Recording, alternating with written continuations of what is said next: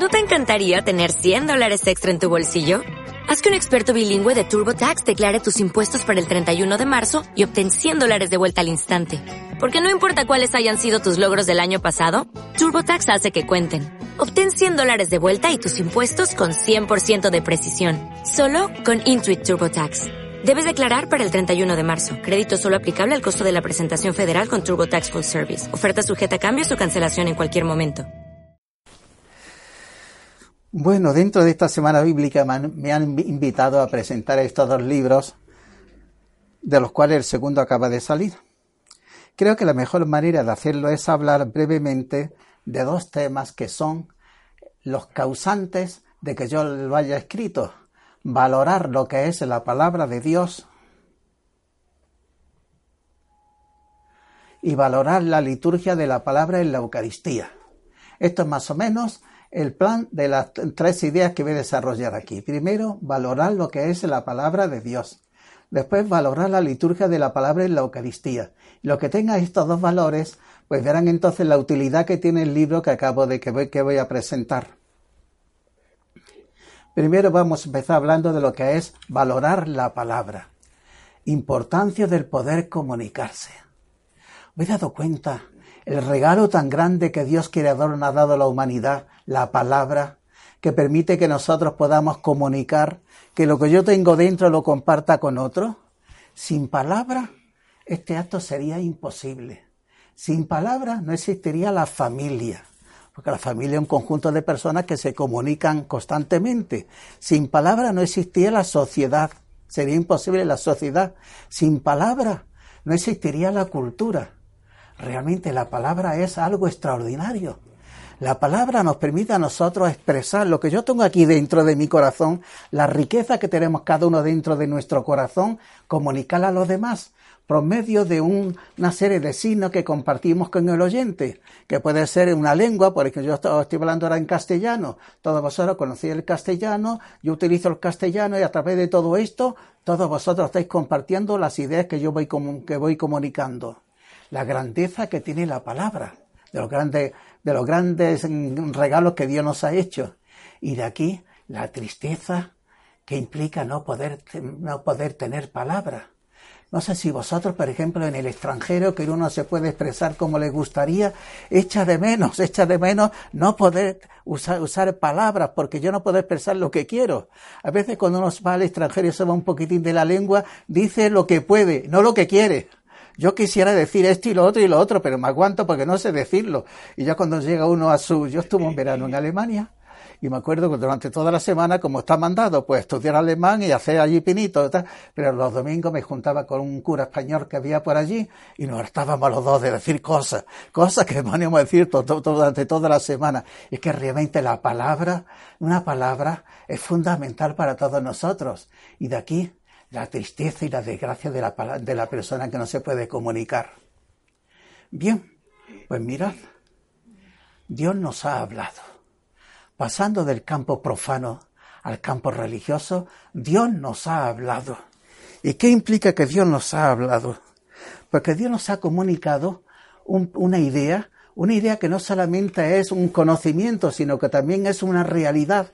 Dios nos ha hablado y nos ha expresado el amor que nos tiene a cada uno de, a cada uno de nosotros. Y no solamente nos ha dado, ha compartido con nosotros algo que va a la, a la, cabeza, sino algo que va también al corazón, que va a la Biblia. Dios nos ha dicho que nos ama y ha transformado nuestro corazón dándonos un corazón nuevo.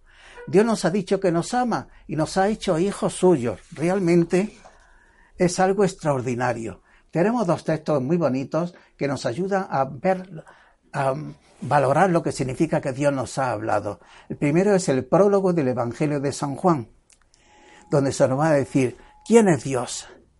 Si Dios es amor, tiene que estar amando desde toda la eternidad a alguien.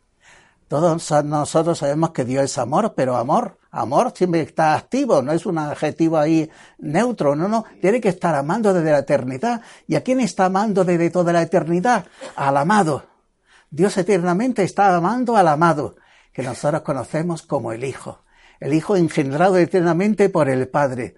Y el Hijo, el amado, ¿Cómo corresponde? Amando al Padre. Pues mirad, este Hijo amado también se le llama y lo llama San Juan la palabra, el verbo. ¿Por qué? Porque no hace ver lo que está dentro del Padre. Por eso es la palabra, el verbo, que está expresando todo lo que el Padre tiene por dentro. San Juan nos dice que el punto de partida es la eternidad en que el Padre ama al Hijo, su palabra, y esta corresponde amando, amando al Padre amándolo.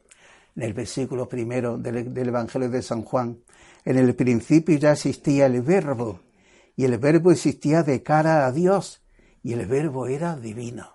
Dentro del misterio de la Trinidad, el Padre amando eternamente al Hijo el Hijo correspondiendo al amor del Padre, que era divino. Irá un tiempo determinado, este verbo entra en el tiempo junto a nosotros, y el verbo se hizo carne y acampó entre nosotros, y hemos contemplado su gloria, gloria como del unigénito del Padre lleno de gracia y de verdad. Por eso ya lo podemos ver y tratar, y en esta relación nos descubre quién es Dios. Por eso dice el prólogo de San Juan al final. A Dios nadie lo ha visto jamás. Dios unigénito, que está en el seno del Padre, es quien lo ha dado a conocer. Realmente, ¿quién es Dios? Miremos a Jesucristo, que es el Verbo, que es la palabra encarnada. ¿Dais cuenta lo que implica palabra encarnada? Estaba hablando antes de la importancia que tiene la palabra, ese sonido que hace que yo comparta algo, pero si además no tengo todo eso, ¿quién es Dios? El catecismo, un ser infinitamente bueno, sabio, pero todo eso es muy genérico. Queremos una cosa mucho más concreta. Nosotros, ¿cómo conocemos? Viendo a las personas concretas. Pues Dios se ha hecho persona concreta en Jesucristo. Por eso Jesucristo es la palabra. Es una oferta no solo de conocimiento, sino de vida es decir, no solo enseña que Dios es Padre, Jesucristo, sino que posibilita que sea Padre nuestro, haciéndonos hijos suyos. Pero mira esta oferta del verbo que se ha hecho carne, unos la rechazan, y la luz brilla en la tiniebla, y la tiniebla no lo recibió. En el mundo estaba, el mundo se hizo por medio de él, y el mundo no lo conoció. Vino a su casa, y los suyos no lo recibieron. Pero a cuanto lo recibieron le dio poder de ser hijo de Dios a los que creen en su nombre. Esto no han nacido de sangre, ni de deseo de carne, ni de deseo de varón, sino que han nacido de Dios. Dios nos ha dado su palabra. Y otro texto también interesante que es Hebreos 1, 1, Dios. 1, 2. De muchas y diferentes maneras habló Dios antiguamente a los padres por los profetas. En esta etapa final nos ha hablado por el Hijo, al que ha nombrado heredero de todo, y por medio del cual ha realizado los siglos. Él es el reflejo de su gloria, impronta de su ser. Él sostiene el universo con su palabra poderosa. Y habiendo realizado la purificación de los pecados, está sentado a la derecha de su majestad en las alturas. Aquí se nos tenemos como una especie de síntesis de toda la historia de la salvación. El que el Antiguo Testamento, que es en muchas ocasiones, de muchas maneras. Eso es el Antiguo Testamento. Muchos profetas, muchos autores, todo de forma parcial. Por eso, de muchas ocasiones, de muchas maneras, habló Dios antiguamente a los profetas. Ahora, en la etapa final, nos habló por medio del Hijo. Por una persona que es el Hijo. Y que por tanto es, nos da directamente el, ADN del Padre. ¿Y quién tipo, qué tipo de hombre era este Hijo? al que ha nombrado heredero de todo, y por medio del cual ha realizado los siglos, el que es reflejo de su gloria, impronta de su ser, reflejo de su gloria. ¿Habéis visto pasar los rayos de sol? ¿Qué tiene que ver el rayo de sol con el sol? Es una idea para ver quién es el verbo. El sol es la causa de todo, ¿verdad? Pero después viene un rayo que es inseparable y nos pone a nosotros en contacto con el sol. Este es Cristo. Así lo presenta este prólogo. Es el rayo que nos lleva a nosotros al sol. Y otra comparación, impronta de su ser. Impronta es como el sello. Todos vosotros conocéis el sello del tampón. Tenemos nosotros una cosa que es el negativo y el positivo. Jesucristo es como el negativo del Padre. Nosotros, ¿queréis vosotros quién es el Padre? Jesucristo nos lleva al Padre. Es impronta de su ser. Y bien, ¿y qué nos ha dicho Jesucristo? Pues dice, y habiendo realizado la purificación de los pecados, está sentado a la derecha de la majestad de esa altura. Dos cosas nos ha dicho. La palabra que nos ha dicho Jesucristo históricamente es que Dios nos perdona. Ha realizado el perdón de los pecados. Y segundo, que está sentado a la derecha de Dios, que Dios ha glorificado a la humanidad, que todos nosotros estamos llamados a compartir la glorificación del Hijo de Dios. Pues bien, esta palabra en forma de vida, esta, esta palabra en forma de vida, de historia y de enseñanzas, ha sido considerada en libros por medio del Espíritu Santo. Es la Biblia. Libro inspirado que pone a nuestro alcance la palabra de Dios. Una, una, la palabra de Dios de tipo religioso. La Biblia contiene muchas afirmaciones, pero solamente son palabras de Dios aquellas que tienen carácter religioso, lo que no quiere decir que las demás verdades de tipo geográfico, histórico sean no, pero tienen bastante importancia y bastante valor, pero que eso no está garantizado. Está garantizado solamente las afirmaciones de tipo que sean de tipo religioso. Por eso, la Biblia, leer la Biblia es escuchar a Dios. Se habla con frecuencia del silencio de Dios. Dios no me dice nada. Pues si Dios ya lo ha dicho todo, Dios lo ha dicho todo, San Juan de, la Cruz lo explica muy bien diciendo que Dios no tiene más cosas que decir, porque la única palabra que tiene nos ha entregado con su Hijo, ¿qué más queremos nosotros? En Jesucristo tenemos todo lo que Dios nos ha querido decir. Y para más Inri, todo lo que no ha querido decir lo tenemos después en el Antiguo y Nuevo Testamento. Está en la palabra de Dios. Dios no me dice nada. Si lo tienes todo dicho ya, lo que pasa es que no tenemos, que no, no queremos escuchar la palabra de Dios que falta una serie de disposiciones para nosotros acercarnos a la palabra de Dios, que tiene un gran valor para todos nosotros. Por eso hace falta que esta palabra que fue puesta en el libro por obra del, por obra del Espíritu Santo, por eso es un libro que está inspirado, actualmente es una palabra muerta. Yo leo ahora mismo un texto de la Biblia y es un libro como todos los que tenemos por aquí, letra muerta. Hace falta hacerlo vivo y se hace vivo con por medio del Espíritu Santo. Por eso hace falta unas disposiciones, invocar al Espíritu Santo, pedirle al Espíritu Santo que me ayude a despertar mi corazón, a entender qué es lo que se me quiere decir, a, ser, a estar atento, tener un oído abierto, para que Él convierta en viva esta palabra que en el libro parece que está muerta. Yo puedo tener en la mano una partitura de la Quinta Sinfonía de Beethoven. ¿Qué significa esta Quinta Sinfonía? Pues es un libreto más de los tantos que hay por ahí. ¿Pero qué es la Quinta Sinfonía de, Beethoven? ¿El libro ese? No, no. La Quinta Sinfonía es la interpretación. Hay Quinta Sinfonía de Beethoven cuando nosotros la estamos escuchando, no el libro. Es la palabra de Dios cuando yo la estoy escuchando, la estoy leyendo con las debidas disposiciones. De aquí la recomendación de la Iglesia que todos nosotros leamos la palabra de Dios, que es muy importante para todos nosotros. Una palabra, por eso la Iglesia recomienda su lectura es una palabra además que tiene carácter performativo. Bueno, aquí un poquito para atrás. Así. Y por aquí que venía.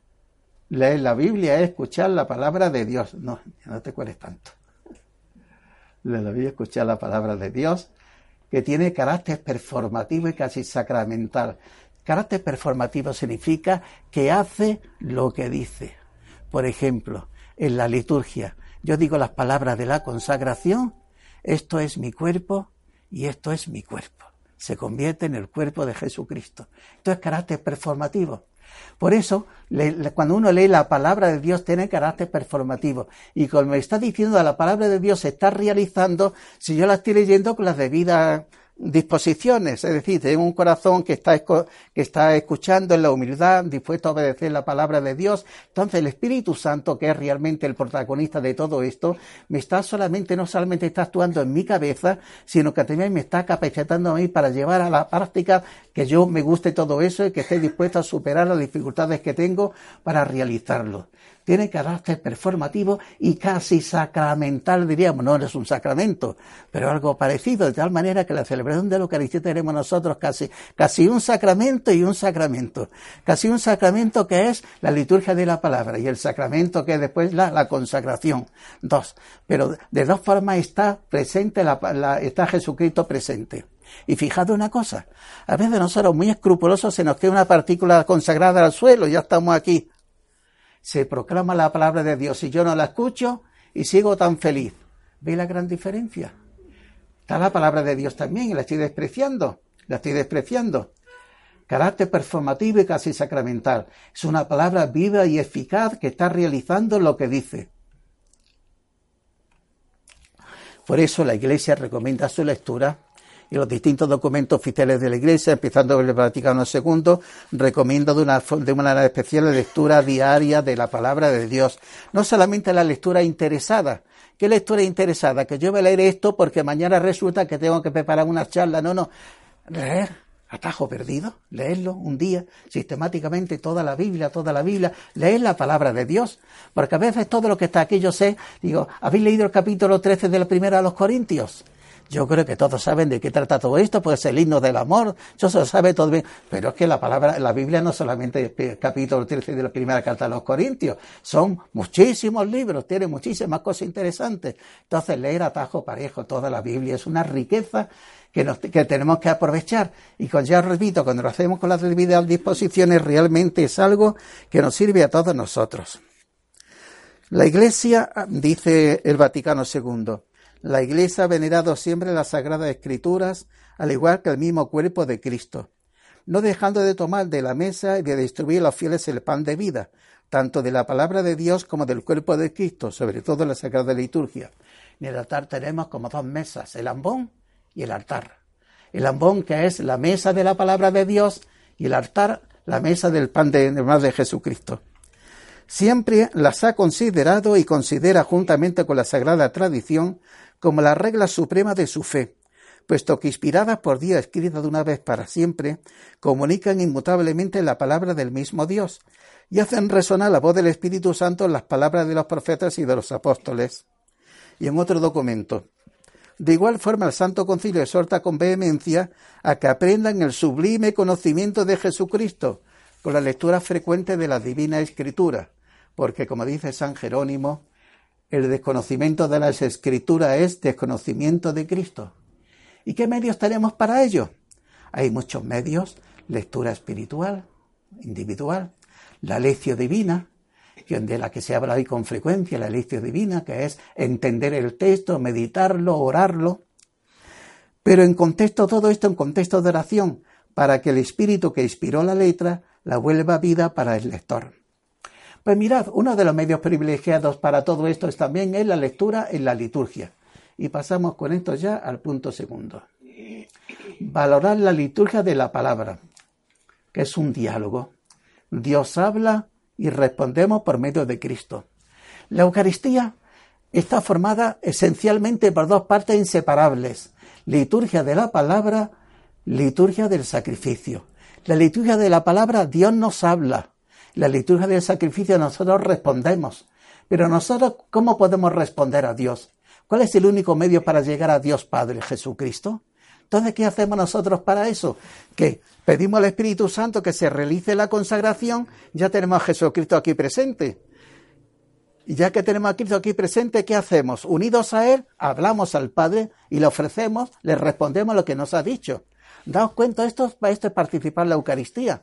Lo cual quiere decir que la mayor parte de la gente no sabe participar en la Eucaristía. Por una deformación, ya decíamos nosotros antiguamente, vamos a oír misa. ¿Verdad que esto de oír misa no, no pega? Y además, oír misa responde a lo que van desgraciadamente algunas personas a oír y se aburren naturalmente. Se aburren porque todo lo demás es para que se aburran. Nosotros vamos a participar. ¿Y qué es participar? Participar es, primero, escuchar con devoción la palabra de Dios y una vez meditar, reflexionar sobre esa palabra de Dios que me ha dicho a mí en mi situación concreta, Dios Padre, y yo la respondo después por medio de Jesucristo, liturgia sacrificial. De tal manera, si cuando se le pregunta a una persona, ¿qué es lo más importante para ti en una celebración de la Eucaristía? Y la gente que suele responder, la consagración. Pues sí, pero no. La consagración sí. La consagración es el comienzo de.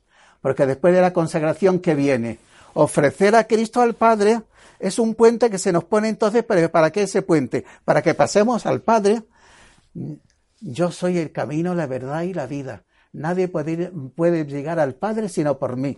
Pues ya tenemos a Cristo sacramentalmente presente para que todos nosotros pasemos al Padre por medio de Él, pero pasemos al Padre con nuestra vida y decirle que, que queremos vivir para Él, pero en concreto, porque muchas veces estas cosas tan genéricas, todo, ¿no? Hoy me ha dicho el Padre que sea obediente. tal y tal, pues yo le voy a decir que voy a hacer una cosa concretísima también, responderle a lo que me ha dicho.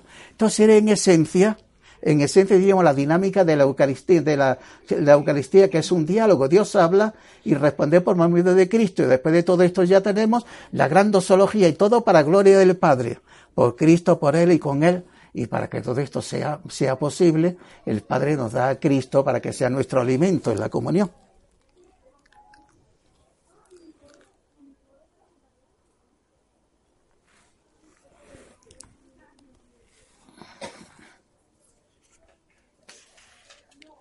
Bien.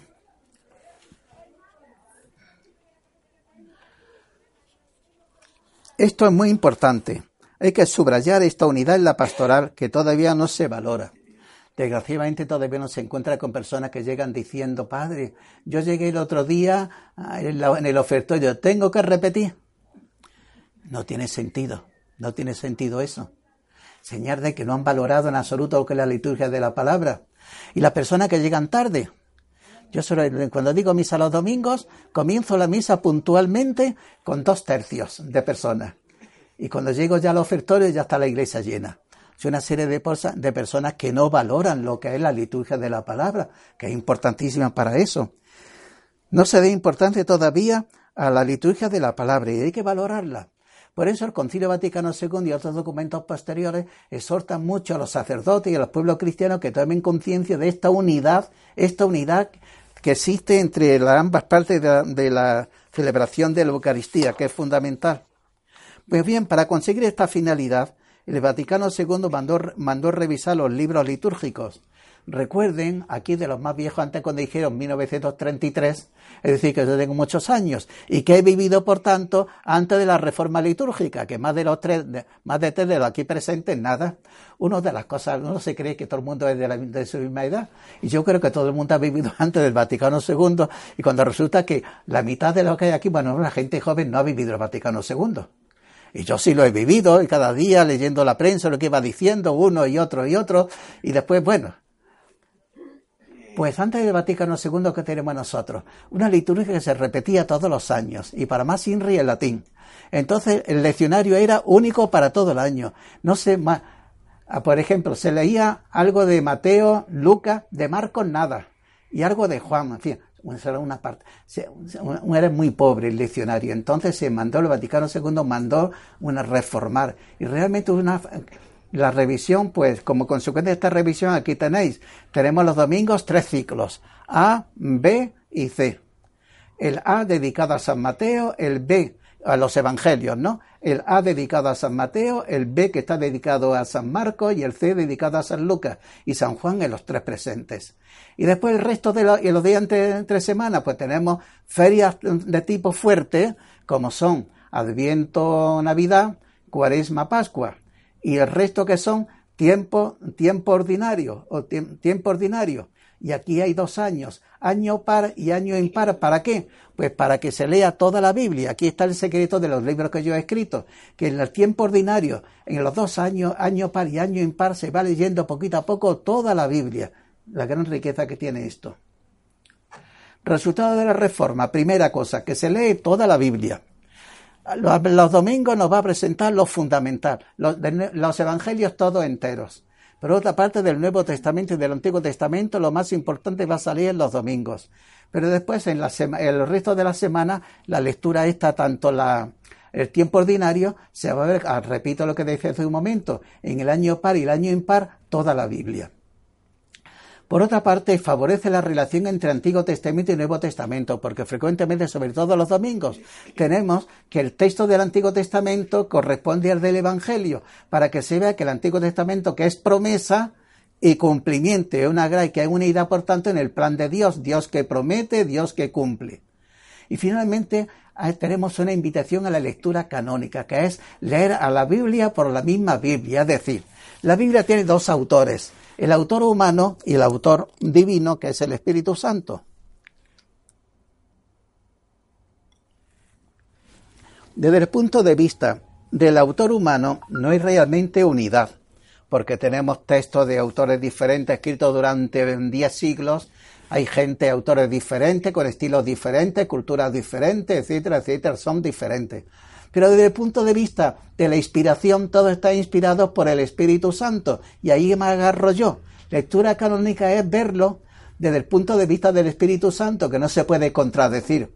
Por tanto, yo tengo que leer siempre el Antiguo Testamento de acuerdo con el Nuevo Testamento, porque no se puede contradecir el Espíritu Santo. Por aquí va la lectura canónica, es decir, canónica significa los libros que, están inspirados, los libros que forman parte del canon. Leerlo a la luz de todos ellos.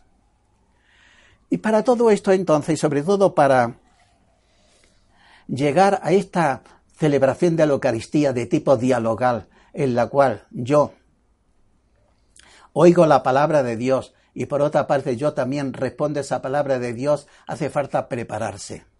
Ya en el Eucarístico Misterio, el Papa ya San Pablo Pablo VI ya no eh, escribió el Eucarístico Misterio, un escrito en el cual nos habla de la importancia de la adoración a la Eucaristía. ¿Qué suele pasar la adoración a la, Eucaristía? La Eucaristía es el sacramento central de la vida cristiana. Pero es tan denso, tan denso, tan denso, que desgraciadamente con una distracción se pasa la mitad. Va volando, pasa volando, como el que va con mucha ilusión a ver pasar el, el tren y pasa el tren y aquello después está todos los días, deja un viaje para ver a la vía, a ver pasar el tren y en dos segundos pasa el tren y ya pasó, ¿no? Voy a la Eucaristía y pasó la Eucaristía. ¿Qué finalidad tiene la adoración a la Eucaristía? Prepararla y prolongarla. La adoración a la Eucaristía está íntimamente unida a esta celebración de la Eucaristía para ver. La adoración a la Eucaristía no es consolar al prisionero del sagrario que, que está en el sagrario del Señor resucitado que no necesita ningún consuelo. Está allí para consolarnos nosotros, que, es lo contrario. Vamos ya entonces a prepararnos, a profundizar lo que es la celebración de la Eucaristía. Y lo mismo se nos recomienda a todos nosotros días tener, digamos, como celebraciones o una lección divina preparatoria de la, de la lectura de la, de la liturgia de la palabra. Porque si no, ¿qué pasa? Yo puedo hacer una cosa que yo lo hacía más de tres de lo aquí presente, que antes de misa leí la lectura, ¿verdad? Algunos la leí, ¿verdad?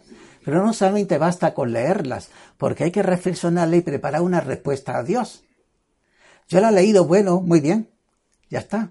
Pero hay que preparar también la respuesta a Dios. Por eso el ideal, el ideal sería también tener una reflexión. Dicho de manera práctica, mira, que en vez de irse a misa con la hora pegá, pegá, pegá, irse media hora antes y meditar entonces las lecturas. Meditar entonces las lecturas, preparar adecuadamente lo que yo voy a escuchar y para ver lo que voy a responder. ¿Me explico? Pues mira, en ese contexto viene mi libro. Para hacer todo esto hace falta tener medios. Existen medios para los evangelios hace varios años que tuvo un dominico, me parece que fue el primero, hizo esos comentarios a los evangelios que han tenido un gran éxito y ya todas las editoriales tienen también su comentario al evangelio de cada día que viene muy bien y yo lo recomiendo y viene muy bien para todo para todo el mundo y son muchas parroquias que se lo regalan a sus feligreses para que lo tengan, para que lean el evangelio con ese pequeño comentario. Pero ¿y la primera lectura? La pobre primera lectura, la hermana pobre de la liturgia. Pasa sin pena ni gloria. Pasa sin pena ni gloria. ¿Quién se acuerda de la primera lectura de hoy? Supongo muchos de los aquí presentes habéis estado en misa hoy, ¿no? ¿Quién se acuerda de la primera lectura? Y muchas veces, pues tampoco le sacáis nada directamente. Entonces, yo he pensado en este libro, a la Biblia por la liturgia, precisamente pensando en esto, pensando en la hermana pobre que son las primeras lecturas. A la Biblia por la liturgia. Intenta llenar este vacío. ¿Cuál es el título del libro? A la Biblia por la liturgia. Y la razón es la siguiente, porque como hemos visto antes, y ahora vamos aquí mejor en este, tenemos aquí, como veis, esta serie de libros. los comentarios uno, uno son de los domingos. El dos son las ferias fuertes, que son Adviento, Navidad, mm, Cuaresma, Pascua. Y dos que hay del tres, que son durante el año. A esto me refiero yo. Aquí en esos dos volúmenes durante el año tenéis toda la Biblia en primeras lecturas. Antiguo y Nuevo Testamento, toda la Biblia en primeras lecturas. Entonces, ¿yo qué he hecho aquí en, esto? Primero el libro tiene, además de una introducción general, explicando de qué va el libro, cada libro tiene una introducción, por ejemplo, hoy hemos, estamos leyendo, hoy, ayer y antes de ayer estamos leyendo el libro de Esdras pues comenzaba con una introducción al libro de Edras para que el lector sepa de qué va todo eso. Y le explico además del libro de Edras, que tiene bastantes capítulos, se han elegido tres lecturas y explico entonces desde dónde se han tomado esas lecturas y qué sentido tienen. Y después he explicado cada una de las tres lecturas, es decir, viene el texto de la lectura y después viene un comentario un comentario que es de tipo científico, bueno, científico, lo cual no quiere decir que, que sea muy elevado, que sea muy técnico, no. He procurado que se entere todo el mundo. Científico quiero decir que no son consideraciones piadosas, ¿no? Que uno puede ser, puede ocurrir leyendo el Evangelio, un texto de la Biblia, por una consideración piadosa, no. Es un intento de presentar lo que, una exégesis seria, lo que va, lo que quiere decir el texto. Pero entonces viene un comentario de este tipo también a la luz, a la luz, ya, a la, luz del Salmo responsorial y del Evangelio, un poquitín la, en la, la, medida en que es posible todo esto. De forma que tenéis ahí Introducción al libro, comentario de lectura, título, ayuda y familiarmente con toda la Biblia. La Biblia por la liturgia. Entonces uno, sin darse cuenta poquito a poco, se va introduciendo en toda la, en toda la Biblia. Como decía hace un momento, hemos estado en estos días leyendo el libro de Esdras. Pero mañana y pasado mañana vamos a tener lectura de, de Ageo que estamos bien puestos en ese momento, porque en la época aquella en que se estaba reconstruyendo el templo de Jerusalén, que es lo que estamos escuchando en esa lectura de estos días, estuvo predicando el profeta Ageo, Luego es su contexto histórico para presentar aquí el profeta Ageo. Entonces yo hago una breve introducción al profeta Ageo y después las dos lecturas que se van a presentar aquí, qué sentido tiene cada lectura, en fin, a dónde iba cada lectura. Y todo esto hecho de manera que ayuda un poquito a la celebración de la Eucaristía. De aquí que introducen a cada libro, un libro y otro libro, después hay algunos libros del Nuevo Testamento que, está, que es una exégesis, vamos, es un estudio completo del libro. Por ejemplo, empieza este ciclo del año impar. Empieza con cuatro semanas dedicadas a la carta a los hebreos. La carta a los hebreos tiene una riqueza extraordinaria. Pues mira, solo le diga cuatro semanas, lo cual permite que se pueda leer prácticamente toda la carta a los hebreos y viene un comentario de toda la carta a los hebreos, ¿no? La carta a los romanos, se va también le dedican cuatro semanas. Es decir, que a las cartas importantes de San Pablo le dedica mucho tiempo, lo cual también permite que se pueda hacer un comentario bastante grande a todo esto. Como consecuencia, uno que ha leído todo esto, pues poquito a poco, sin darse cuenta, se va impregnando de, de la Biblia. Bien, acaban de salir los comentarios del año par. Bueno, aquí tenéis los dos libros. Salió este, el año impar, salió al comienzo de este año a la Biblia por la liturgia, comentario a las primeras lecturas de mes de tiempo ordinario. Como yo digo que son dos años, año impar, ahora estamos en el año impar. ¿En qué se nota año impar y par? Pues mira, 2019, 19 es impar, ¿verdad? Estamos en año impar. El año que viene que será 2020, 20 par. Pues entonces tenemos el año par. ¿Y esto cuando empieza el, el tiempo ordinario? En el momento que termina Epifanía, comienza inmediatamente el tiempo ordinario que después se interrumpe con Cuaresma Pascua y cuando termina ya Pascua eh, seguimos otra vez con el tiempo ordinario hasta 34 semanas hasta llegar a Cristo Rey, final del año litúrgico. Pues aquí tenéis todo eso. Bien. Después el año par, que es el que comenzará en el próximo enero, ya ha salido, ya le dije al editorial, porque este salió un poquito ya que estaba empezando el año el tiempo ordinario. Dije, por favor, sacarlo antes de tiempo que la gente lo pueda tener de primer momento. Y lo han hecho muy bien. Ya ha salido en el mes de septiembre y ya está, ya está, en la, eh, ya está la venta en las librerías. Pues aquí he tenido en cuenta observaciones que me han hecho. He puesto, por ejemplo, una breve bibliografía general. Por ejemplo, una persona que quiera eh, acaba de hablar que de Ageo. Una persona que quiera seguir hablando de Ageo, una pequeña bibliografía para que siga profundizando en todo esto, porque esto es una cosa muy breve, por definición. También he puesto los textos comentados en el índice, porque el índice que tiene este primer volumen solamente es por semana. Semana vigésimo quinta, la que tenemos actualmente, vigésimo quinta, lunes, martes, miércoles, jueves. Aquí, lunes el texto, martes el texto. Entonces puedes ver para ver los textos que están comentados en concreto.